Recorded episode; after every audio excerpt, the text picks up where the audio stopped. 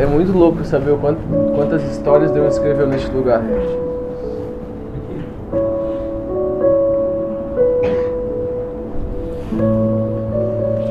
Eu comecei a liderar aqui em 2013.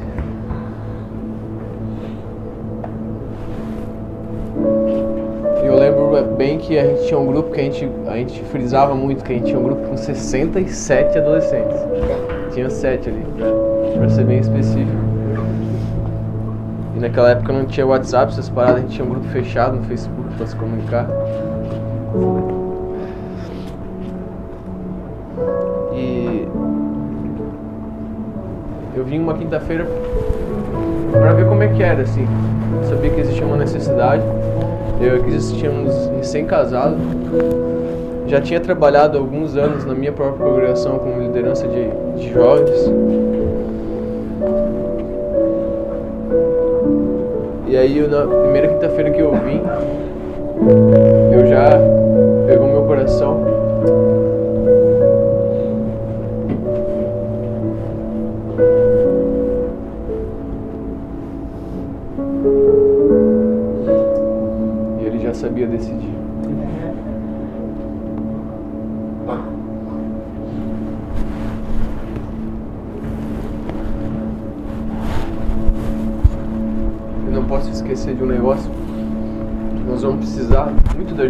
Vocês.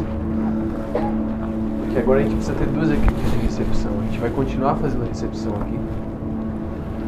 E a gente vai ter recepção lá também. E a gente precisa muito, mas muito mesmo da colaboração de vocês. Tá falando baixo? Tá. É, a gente precisa muito da ajuda de vocês com a recepção das pessoas. Vai ter que ter uma equipe tanto aqui quanto uma equipe lá. E a gente também vai abrir um novo ministério lá, que é o Ministério da Limpeza.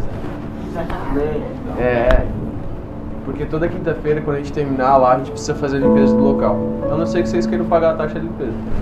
Não. Não, né? Então tá.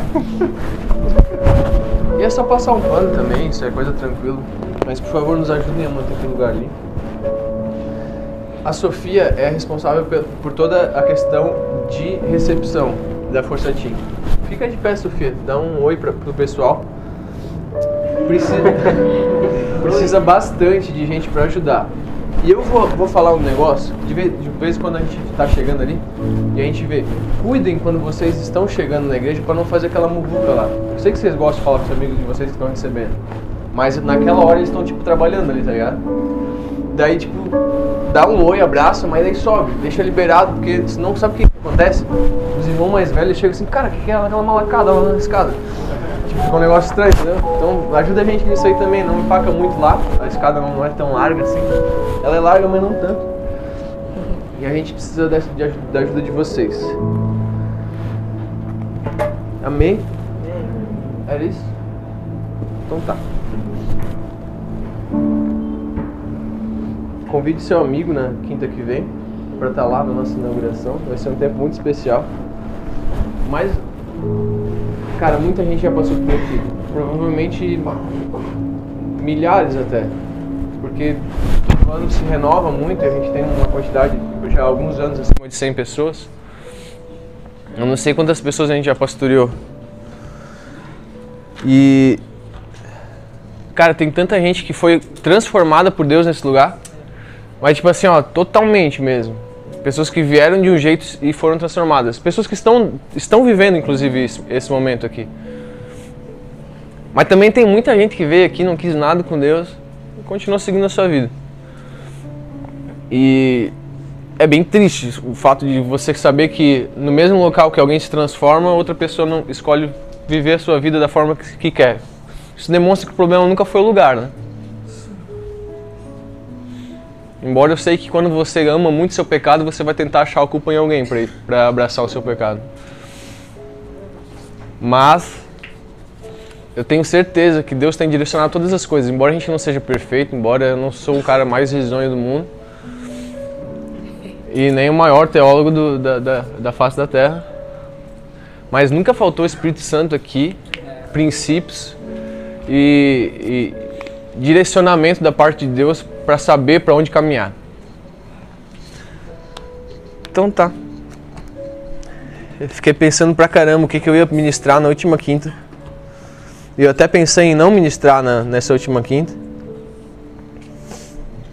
Mas Deus direcionou de algumas formas e.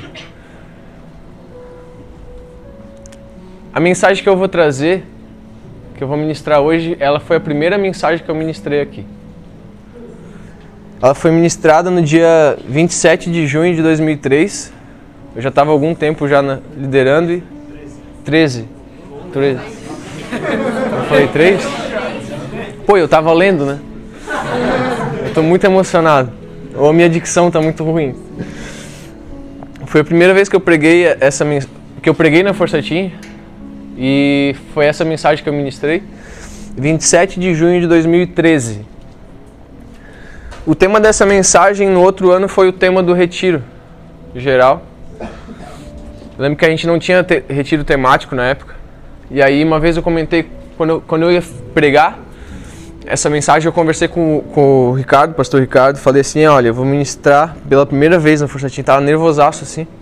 Não mudou nada, eu continuo baita nervoso quando eu vou pregar. E eu falei, e ele sim, o que, que tu vai falar tal? Eu falei, cara, eu vou falar tal tema. E aí um ano mais ou menos depois, uns meses, quase um ano depois, ele chegou para mim e falou assim: Cara, lembra aquele tema que tu falou? O que, que tu acha da gente fazer um retiro com tema? Eu gostei daquele tema que tu falou aquela vez e tal. E ele resultou no tema do retiro de 2014, que foi o retiro Follow Me. Essa é a mensagem.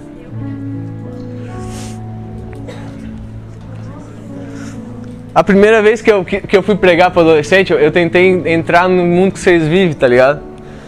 E aí é por isso que eu tentei chegar em algum tema que, que, que conseguisse direcionar algo que era cotidiano em, em vocês. E eu lembro que naquela época, assim como hoje, é, essa questão de seguir alguém, de deixar de seguir, é, é uma coisa que estava muito em alta, né? Ainda um pouco mais, mais em alta do que hoje. Hoje já está um pouco mais estabilizado, mais comum de se ver, mas Quando eu pensei no follow me, que significa siga-me,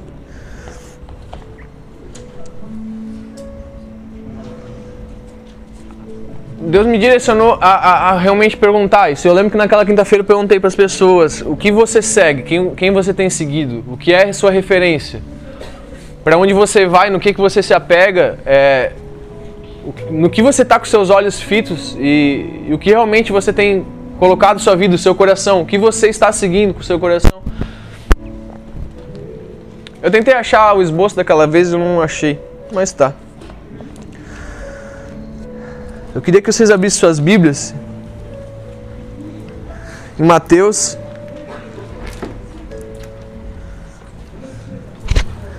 Mateus capítulo 16.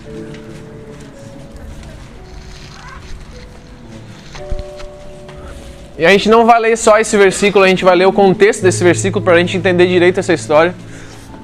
Mateus 16, a partir do versículo 13. Mateus capítulo 16, a partir do versículo 13.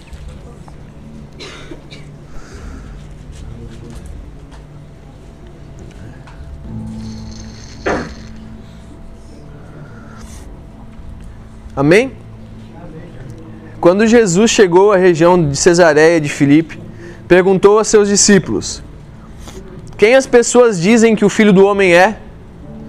Eles responderam: Alguns dizem que o Senhor é João Batista, outros que é Elias, e outros ainda que é Jeremias, ou um dos profetas. E vocês? perguntou ele: Quem vocês dizem que eu sou? Simão Pedro respondeu: O Senhor é o Cristo, o Filho do Deus vivo. Jesus disse: Que grande privilégio você teve, Simão, filho de João. Foi o meu Pai no céu quem lhe revelou isso. Nenhum ser humano saberia por si só. Agora eu lhe digo que você é Pedro, e sobre esta pedra edificarei a minha igreja, e as forças da morte não a conquistarão. Eu lhe darei as chaves do reino dos céus, o que você ligar na terra será ligado no céu, o que você desligar na terra terá sido desligado no céu. Aí a coisa começa a ficar ruim.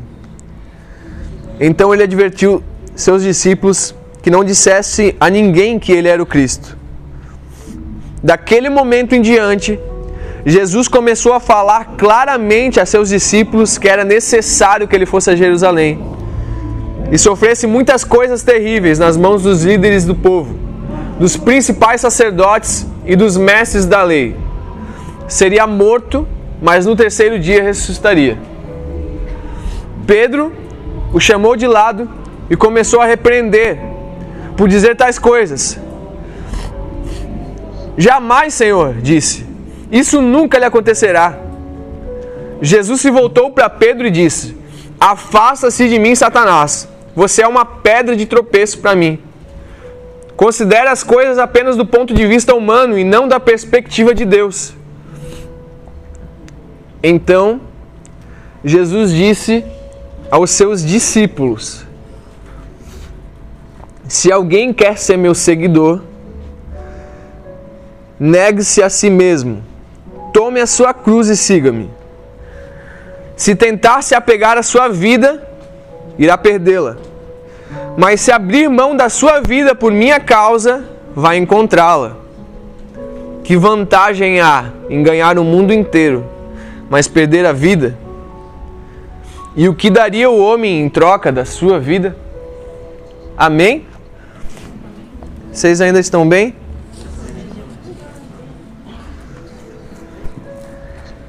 é legal a gente entender o contexto, porque geralmente a gente sempre entra na questão de que Jesus fala para uma galera que quem quisesse seguir eles, seguir ele, ia ter que tomar sua cruz seguir ele.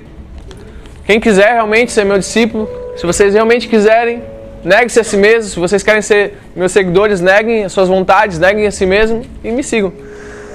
Não, Jesus não fala isso para uma galera, isso é o mais interessante. Tem alguns pontos muito interessantes sobre essa passagem. A primeira delas, Jesus não havia sido morto. Jesus não havia sido crucificado.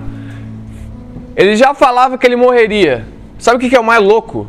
Ele vai morrer numa cruz e o símbolo que ele fala sobre a, a, a negação de si mesmo é a cruz. Ou seja, ele já predizia o que a morte dele, a forma como a morte dele seria. Foge um pouco do nosso entendimento, porque às vezes dá essa ideia, eu, eu, eu, às vezes pensava assim, nossa, Jesus falou de cruz porque ele morreu na cruz, tal, tudo, tudo bem. Não, ele já falou de cada um tomar a sua cruz antes mesmo de ele morrer na cruz. E praticamente a morte de cruz dele foi uma concretização de que ele vivia exatamente tudo que ele pregava.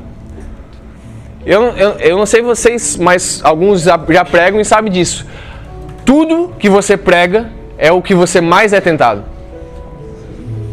Mas abre sua boca para falar qualquer coisa a respeito de Deus, a respeito de algo para ensinar alguém, que Deus vai te provar exatamente naquilo. É por isso que Paulo vai falar que ele, ele faz do corpo dele escravo dele.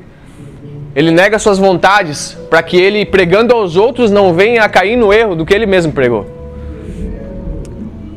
É muito interessante a gente entender isso. Jesus já aponta para a cruz antes mesmo dele chegar nela. Porque ele era Deus? Não, ele era humano. Mas quando Jesus fala a respeito de cruz, ele fala de algo vergonhoso, ou seja, ele fala do tipo de morte que as piores pessoas da sociedade morriam. Bandidos, assassinos, esse tipo de pessoa morria crucificado. Quando ele olha para os discípulos, ele fala assim: Quem quiser me seguir, você vai precisar tomar sua cruz e vir após mim. Ele está falando assim: se você realmente quer ser meu discípulo, se você realmente quer viver a vida que eu tenho para você, você precisa entender um negócio. As pessoas vão olhar para você como se você fosse uma das piores pessoas da sociedade. Quando elas olharem para você, elas vão olhar para a cruz elas vão saber que o destino da sua vida é a morte. Mas Jesus não é amor?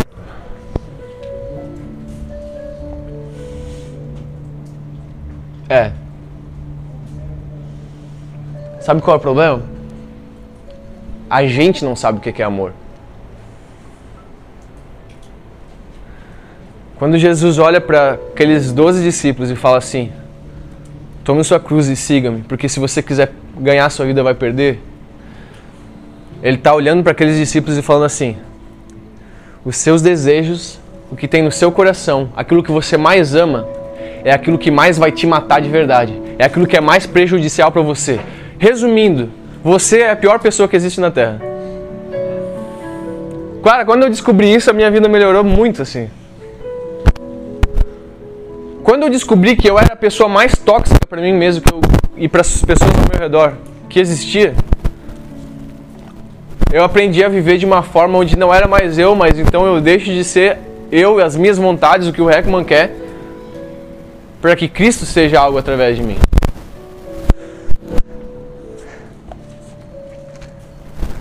Sabe, é interessante que quando Jesus fala para os discípulos, ele fala assim: ó, se vocês quiserem me seguir, para que, que você siga alguém hoje, quando a gente fala sobre seguir alguém, você precisa ter algum compartilha, com, algum compromisso ou algum tipo de comprometimento com a pessoa com quem você segue?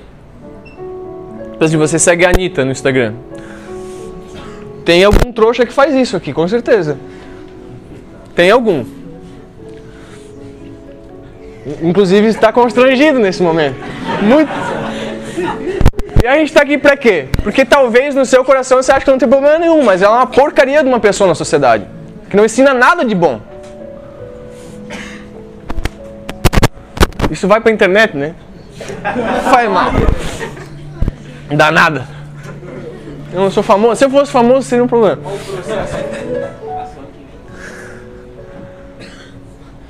Para você seguir alguém, você não precisa ter nenhum tipo de comprometimento, certo?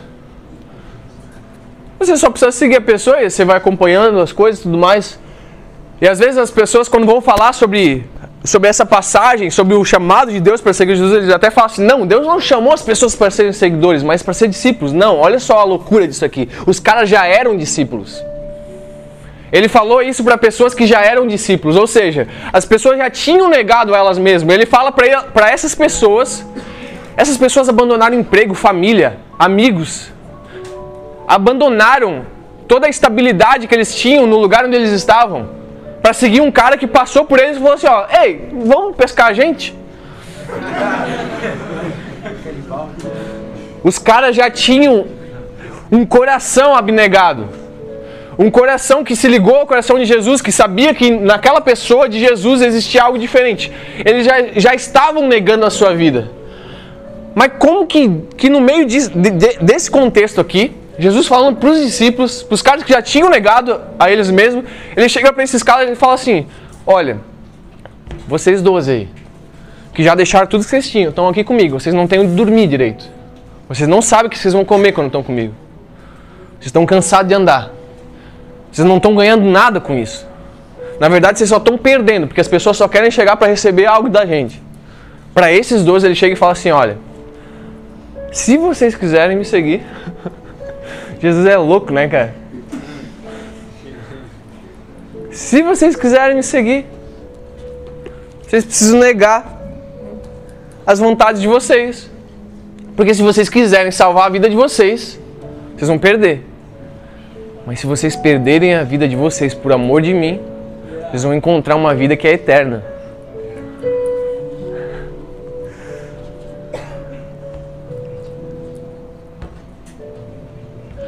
Cara, que coração é esse de Jesus? Porque isso realmente é amor, sabe? O amor de Jesus sempre conduziu pessoas para não enxergar só o agora e a sua própria vontade, o seu desejo desenfreado e o hormônio louco que a gente tem. Não. O coração de Jesus sempre foi um coração de que amava tanto, mas tanto seus discípulos as pessoas que um dia iriam seguir ele, a ponto de saber que existia uma vida liberta de qualquer vício, de qualquer desejo, de qualquer coisa que o mundo mesmo impregnou na gente. Cara, por que, as pessoas são viciadas em pornografia? Porque o mundo impregnou, porque as pessoas não nasceram viciadas em pornografia. Por que as pessoas se viciam em drogas? Porque o contato com o mundo impregnou isso nelas. Porque as pessoas não nascem viciadas em drogas. Por que, as pessoas mentem? Porque o contato com algumas pessoas, porque o contexto de onde nasceram, impregnou isso nelas. E aí Jesus chega no meio da nossa história, ele fala assim: Ei, se vocês quiserem me aceitar, se vocês quiserem viver a vida que eu tenho para vocês, a gente vai começar um processo onde a gente vai ter que se desintoxicar de tudo que o mundo um dia plantou em vocês, para que agora uma nova criatura nasça e aí você vai ter que morrer para essa vida. E cara, isso é a coisa que mais dói no mundo. Quem é que já sofreu por amor? Hã?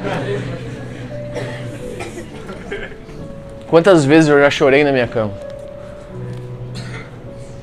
Esse, ah, eu vou falar um negócio. Esse dia tava, eu, tinha uma menina que eu, que eu, eu gostava muito dela.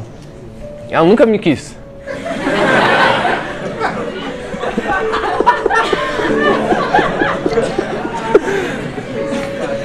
Quem vê, quem vê vocês rindo de mim mesmo, todo mundo que vocês gostaram já quiseram vocês. Tá bom. Esses dias eu fui no mercado com a Cris depois do culto e eu vi a guria, ela tava um monstro, uma baita de uma guria.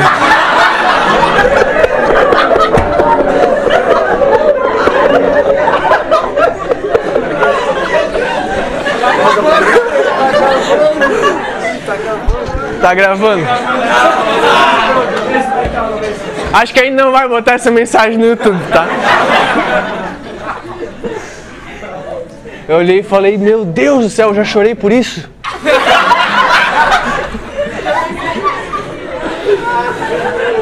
E ela não era. E, e, e, ah, mas você só tá pensando na aparência. Não, ela não era gente boa, ela era bonita, só por isso que eu queria ela muito. E cara, e quantas vezes eu já chorei porque eu queria muito algo, mas não tive aquilo. Cara, quantas vezes eu já chorei porque minha mãe não deixou eu ir pra festa. E eu pensava, cara, todos meus amigos vão. As pessoas podem, por que eu não posso? E eu pensava assim, quando eu tiver 18 anos, mas ninguém vai me segurar. Eu vou morar sozinho, eu vou, vou ah, pavorar o pico. Aí eu descobri Jesus antes disso. Sabe o que, que ele me ensinou? Que eu não precisava de nenhuma dessas coisas. Ele me livrou de todas elas. E antes que eu me intoxicasse mais, ele me desintoxicou. Para que eu não vivesse para as minhas próprias vontades, mas pudesse viver para a vida que ele tivesse para mim.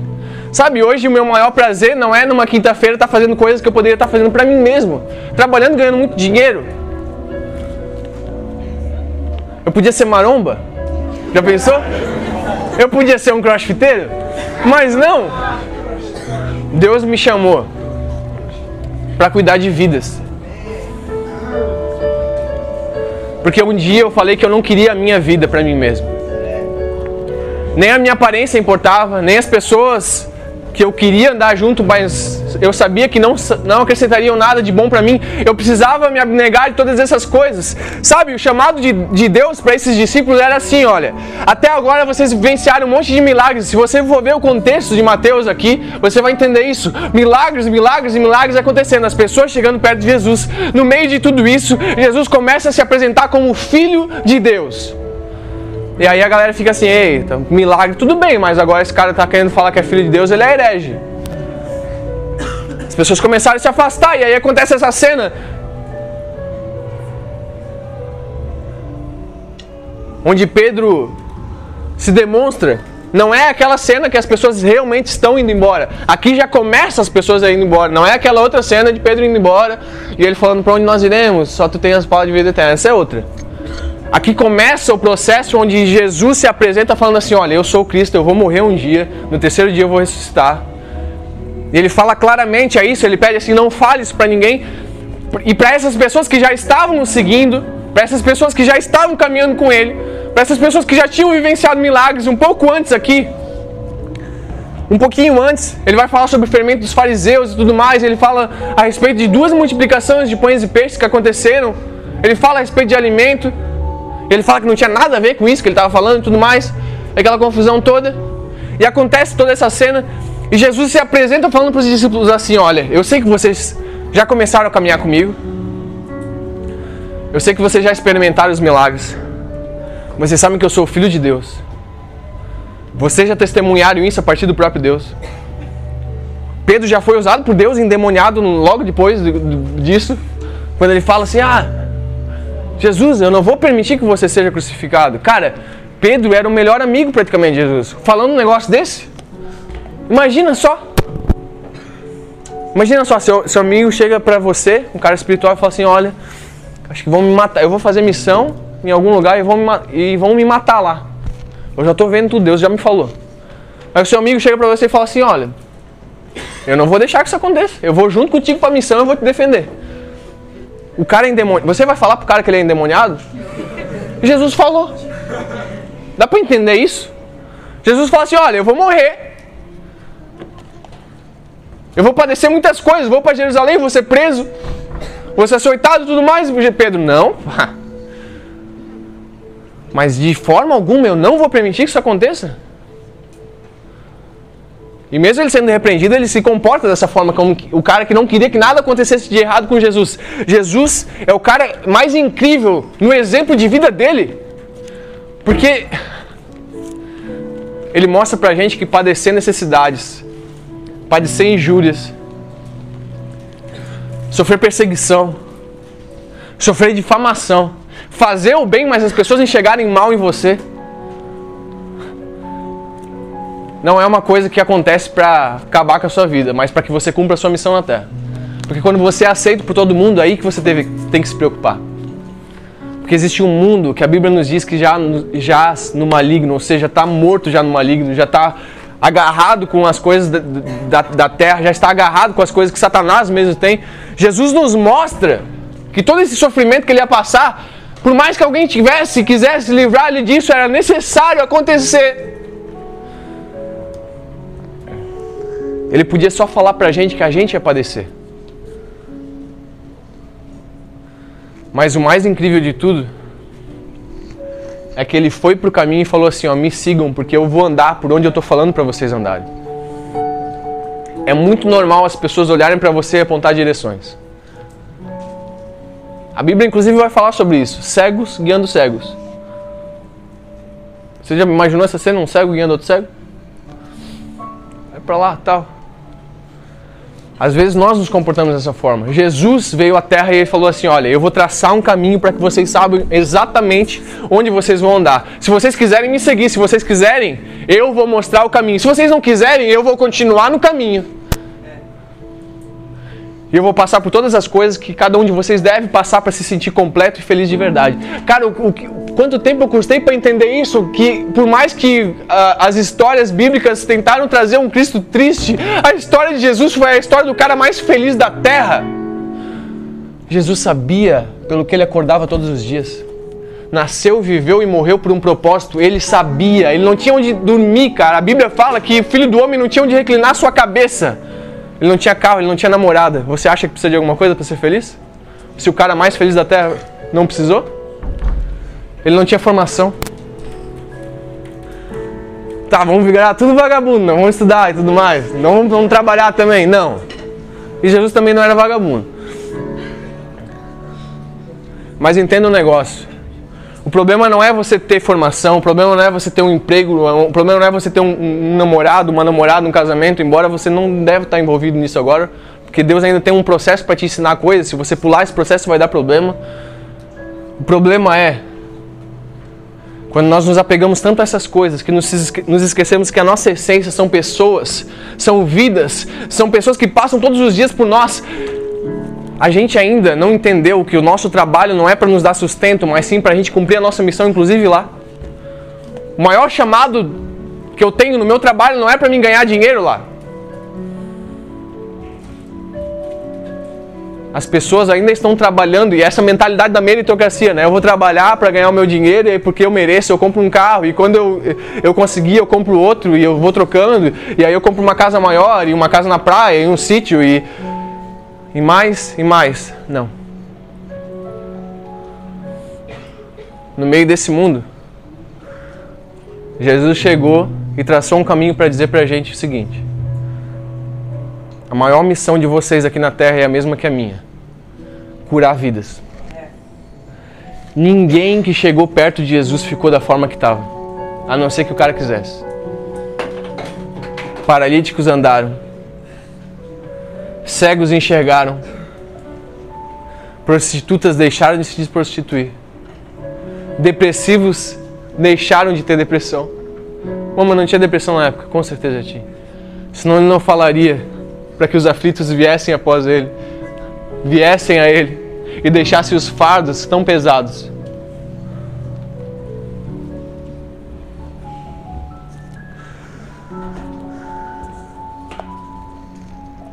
Sabe o que é o mais incrível? Quando eu vou. Tá já quase na hora de encerrar. Cara, isso aqui é muito louco. entenda, entenda bem isso daqui. Esses caras já, já tinham uma vida abnegada. Mas eles ainda não eram a manifestação do Pai.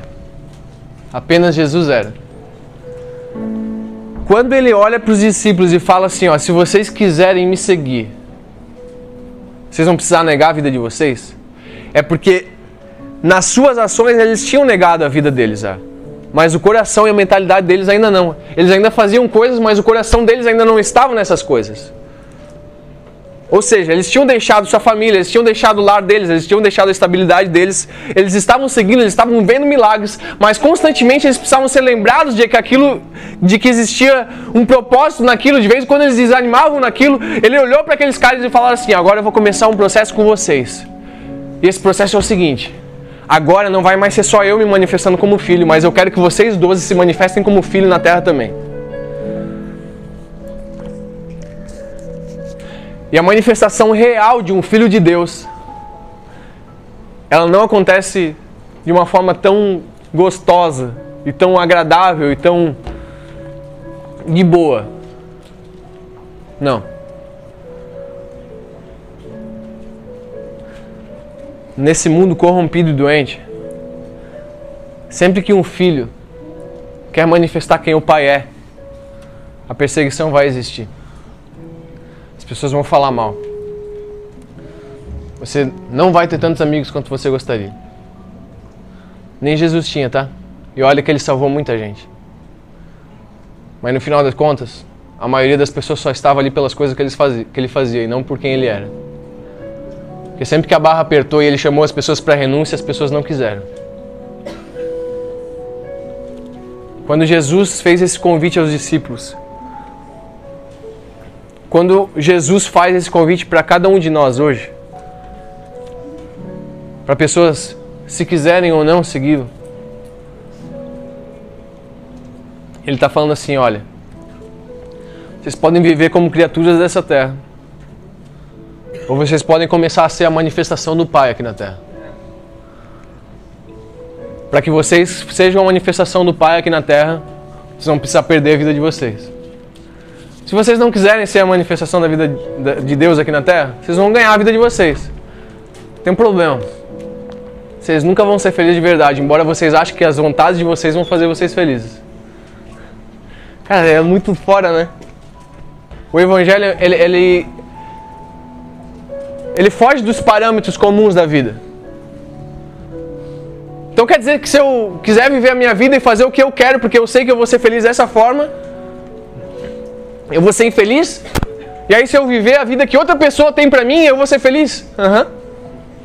Exatamente isso. É exatamente isso. Sabe por que é difícil entender? Porque a gente está enraizado nessa cultura do inferno aqui na terra. Mas a manifestação dos céus está liberada para a gente se manifestar como filhos de Deus também. E o que, que a gente precisa fazer? Negar a si mesmo, tomar a nossa cruz e seguir Ele.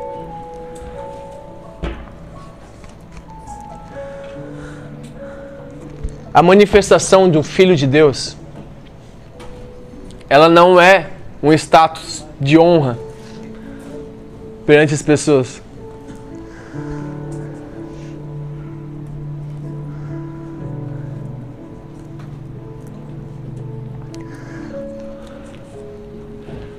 A manifestação de um filho, ela é dada por pessoas que deixam de lado o eu quero, o eu gosto o eu sou assim mesmo? Sabe, esse processo de realmente seguir Ele, morrer para as nossas vontades, ele é a morte do cara, eu amo tanto isso. Mas Jesus até podia deixar eu gostar disso, não tem problema, não existe secular e outra coisa. Ah, cara, o evangelho não é assim tão fácil. Nunca foi. o evangelho de Cristo, ele é mais do que um evangelho de renúncias das nossas próprias vontades, assim. Ele é um, um evangelho de renúncia da nossa preguiça, cara. O lixo está no chão, não foi você que jogou. Mas você é o filho se manifestando, então você precisa juntar.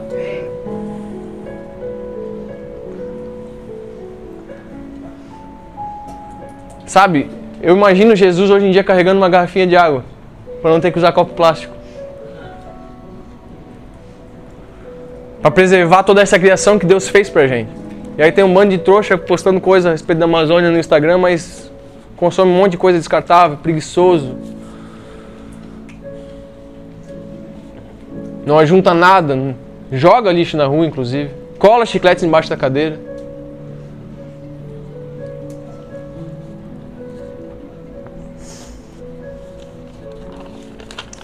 Chamado de Deus, em Mateus 16, quando ele falou: Me sigam, não foi um chamado para falar para a galera: e aí galera, vamos fazer um monte de milagre, a galera vai admirar a gente agora. Não. Inclusive, ele nem falou dos milagres, embora eles aconteceram.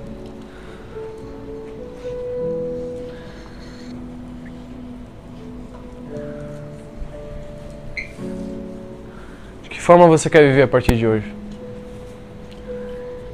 Enquanto a sua renúncia for medíocre,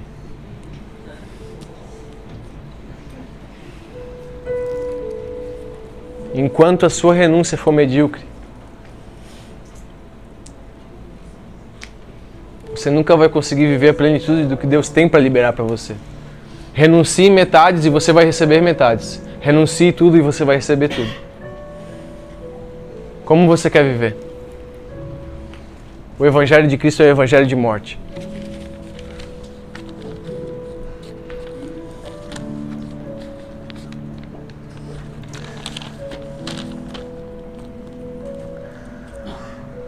Sabe o que é o mais louco sobre, sobre ser o último dia aqui, hoje?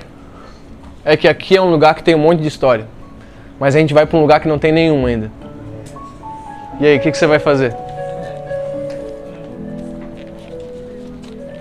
Nenhuma lágrima foi derramada naquelas cadeiras ainda. Quem vai ser o primeiro a derramar? Ninguém aceitou Jesus lá ainda. Quem vai ser o primeiro a trazer pessoas e caminhar com elas para que elas aceitem? Eu tenho certeza que isso só vai acontecer a partir de pessoas que vão negar suas vontades e começar a seguir esse Cristo.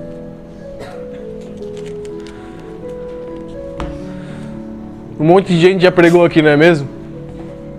Alguns adolescentes já pregaram nesse lugar. Ninguém pregou lá ainda.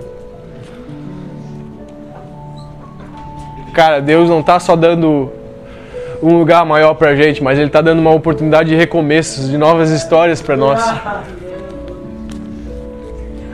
Como é que essas novas histórias começam? Com a mesma vida de sempre? Com os mesmos pecados de sempre? Com o mesmo remorso de sempre de vir aqui chorar e pedir perdão por causa dos problemas e dos pecados que sempre acontecem, mas de quando chegar no quarto continuar fazendo a mesma coisa?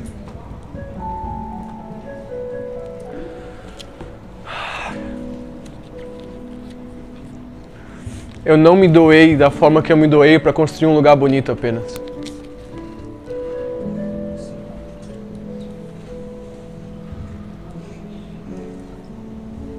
É só para ser um lugar para mais gente ainda entender o que Deus tem para fazer por nós. E o que Ele pode fazer através de nós.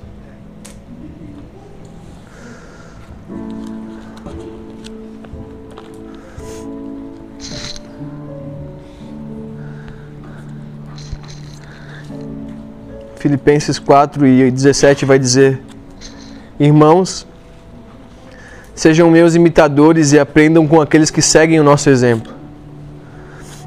Pois, como lhes disse muitas vezes, e o digo novamente com lágrimas nos olhos, há muitos cuja a conduta mostra que são, na verdade, inimigos da cruz. Tem muita gente que parece que é uma coisa que não é, mas a conduta mostra que, na verdade, são inimigos da cruz. estão rumando para a destruição. O Deus deles é o seu próprio apetite. Vangloriam-se de coisas vergonhosas e pensam apenas na vida terrena. Não parece que ele está falando para a gente hoje? Tipo um jornal caindo aqui falando assim? Ah, nossa cidadania, no entanto, vem do céu e de lá aguardamos ansiosamente a volta do Salvador, o Senhor Jesus Cristo.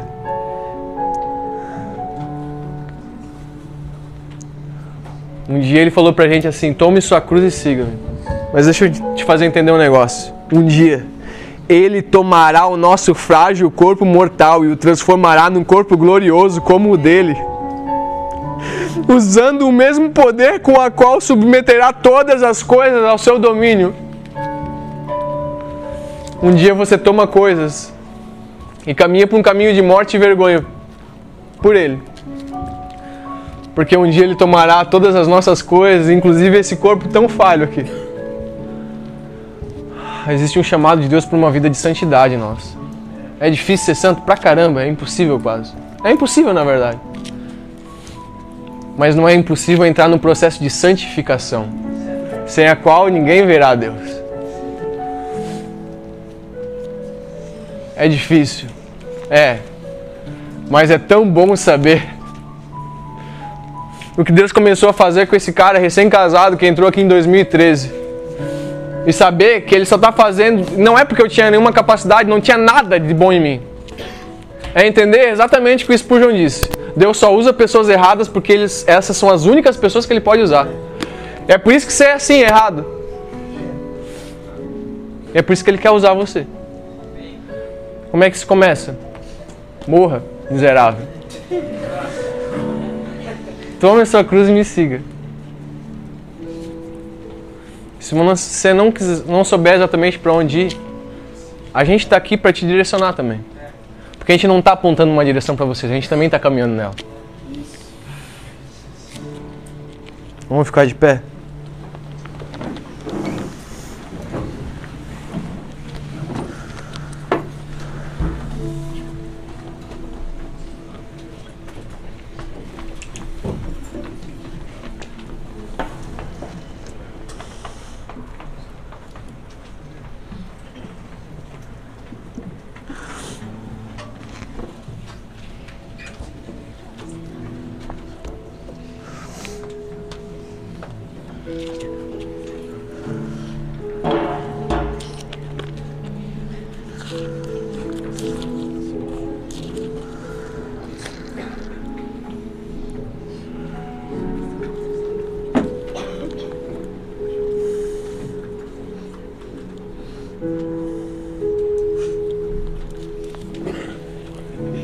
Quando Jesus falou isso para os discípulos, ele começou um processo em toda a humanidade. Jesus iniciou esse processo. Ele olhou para o caminho e falou assim: Me sigam. Sabe o que, que acontece? Onze dos discípulos seguiram. Um cara que perseguia a igreja chamado Saulo, um dia teve um encontro com esse Jesus no caminho de Damasco. Foi transformado até em seu nome e também começou a seguir. Esse caminho foi aberto para cada um de nós. Os mártires da igreja passaram por esse caminho. Timóteo passou. Lutero. Tantos e tantos outros. Avivalistas do tempo atual, como John Wesley, Jonathan Edwards, George Whitefield, pessoas que revolucionaram sua nação através do Evangelho de Cristo, começaram a caminhar por esse mesmo caminho. Hebreus 11 vai dar uma listagem de pessoas que caminharam por fé nesse mesmo caminho. E Hebreus 12, depois de dar essa listagem, ele fala o seguinte: Portanto, uma vez que nós estamos rodeados dessa multidão de testemunhas, esses todos que já começaram a andar nesse caminho, livremos-nos de todo o peso que nos torna vagarosos e do pecado que nos atrapalha. e corramos com perseverança a corrida que foi posta diante de nós. Mantenhamos o olhar firme em quem? Jesus. Que desde o início falou para a gente seguir Ele. Porque nesse caminho a gente não vai sozinho, Ele está lá. O líder e aperfeiçoador da nossa fé. Por causa da alegria que o esperava, ele suportou a cruz. A mesma cruz que ele falou para a gente tomar, sem se importar com a vergonha. E agora, Ele está sentado no lugar de honra à direita do trono de Deus. Olhando pra gente, falando assim: Ei, eu já passei por aí onde você está. Eu já sofri isso aí que você está sofrendo.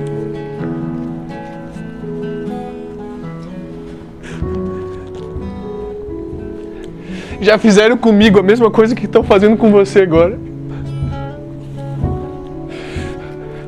Mas ele suportou essa cruz, sabe por quem? Ele continuou nesse caminho, sabe por quem? Por cada um de nós. Para olhar para a gente e falar assim: Eu venci. E vocês também vão vencer. A única coisa que vocês precisam fazer é pegar a cruz e continuar andando e morrer para suas próprias vontades e saber que vocês vão ser diferentes no meio de todas as pessoas que vocês convivem e talvez vocês vão ser um eterno na sala de aula de vocês. Não importa. Não importa.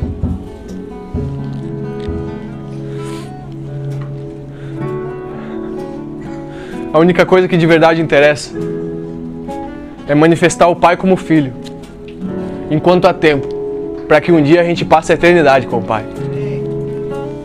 O céu não é o livramento do inferno, não. O céu é o lugar onde a gente vai voltar para nossa casa. E eu não quero voltar para casa e saber que eu podia ter feito mais do que eu fiz. Não, eu vou me doar. Dormir pouco, fazer muito, gastar grana pra caramba, investir em pessoas que não merecem, abraçar pessoas que vão me rejeitar, mandar mensagem para quem vai me ignorar, não importa. O amor vai continuar sendo liberado e presente nesse século, assim como foi nos séculos passados. As pessoas dessa igreja vão continuar sendo amadas, assim como os outros pastores amaram. Eu não vou olhar para Paulo e falar assim, cara, esse cara é incrível, não. Eu vou olhar para Paulo e vou falar assim, esse cara tá na mesma que eu já. Ele já passou por onde eu tô passando também. Eu não quero olhar para as pessoas da Bíblia e falar assim, uau, nunca vou chegar nesse nível. Não. Não, o Heckman não vai ser esse cara. Eu vou olhar para essas pessoas e vou falar assim: olha, eu sou mais um desses caras. Eu só não estou escrito aqui, porque eu estou sendo a própria carta escrita em Cristo. Quem vem?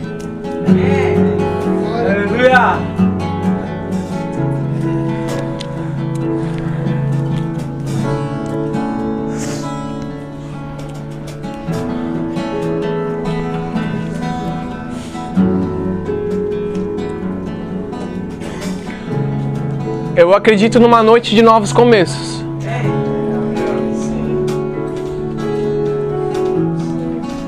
E se você olha para sua vida hoje, sabe que é hora de começar a seguir esse cara chamado Jesus Cristo. Filho de José e de Maria, o carpinteirinho, que revolucionou o mundo. E que disse que a gente faria mais do que ele fez, inclusive. Eu queria que você primeiro fizesse um sinalzinho com a sua mão assim. Se você quer.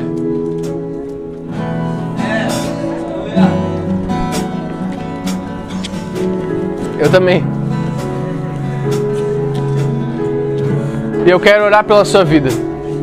Se você se sentir à vontade para estar aqui, tudo bem. Se você não quiser estar aqui, mas você quer essa oração porque você sabe, eu preciso de novos começos para minha vida, coloca a sua mão no seu coração onde você está. Tá meio apertado, mas tem algum espaço aqui. A gente vai orar em família. Para que Deus nos dê força e direcionamento. É normal as pessoas começarem bem. É por isso que antes das pessoas começarem, antes dos discípulos começarem para valer, ele olhou para eles e falou assim: Olha, vocês vão ter a pior vida da... que vocês já imaginaram na terra. Mas vai haver recompensa para isso. Eu não posso enganar vocês com esse evangelho falso de amor, tudo bem, Deus me ama e, tudo aí. Não. A coisa que mais me fez completo foram as minhas, foi as minhas renúncias.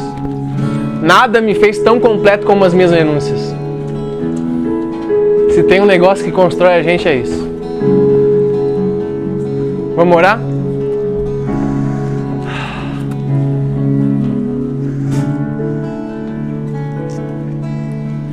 Espírito Santo de Deus, nós te agradecemos por esse último momento onde nós nos encontramos aqui. Nós também te agradecemos por todas as coisas que você já construiu nesse lugar. Tantas vidas que foram transformadas, tantos destinos que foram liberados, tantas coisas que foram entregues. Obrigado, Jesus. Obrigado, obrigado, obrigado, Jesus. Não há palavras para impre... não há nada que consiga te impressionar, não há nada que consiga agradecer tudo que você já fez. Você é incrível. Isso realmente é a graça.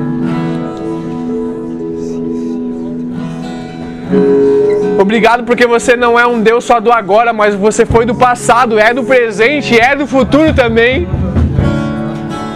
E é por isso que hoje nós estamos aqui, em tantos corações que estão falando isso. Eu preciso recomeçar. E eu preciso morrer para as minhas vontades. E eu preciso morrer para os meus desejos. E eu preciso morrer, inclusive, para as minhas certezas próprias, aquelas tão egoístas. Para que você viva em mim. Para que a tua cruz me ensine o caminho que você também trilhou de humilhação de açoites, mas que resulta em salvação de vidas. Obrigado porque cruz não é só vergonha, mas a partir de ti que caminhou por ela, ela é salvação. Então obrigado porque quando você nos chamou para a cruz, não era só para nos envergonhar, mas era para a partir de nós vidas serem salvas. Você dias da minha vida. Nada se compara ao que você fez, nada se compara a quem você é. Não há palavras, Senhor. Obrigado, obrigado, obrigado. E nos prepara para o que você ainda tem para nós.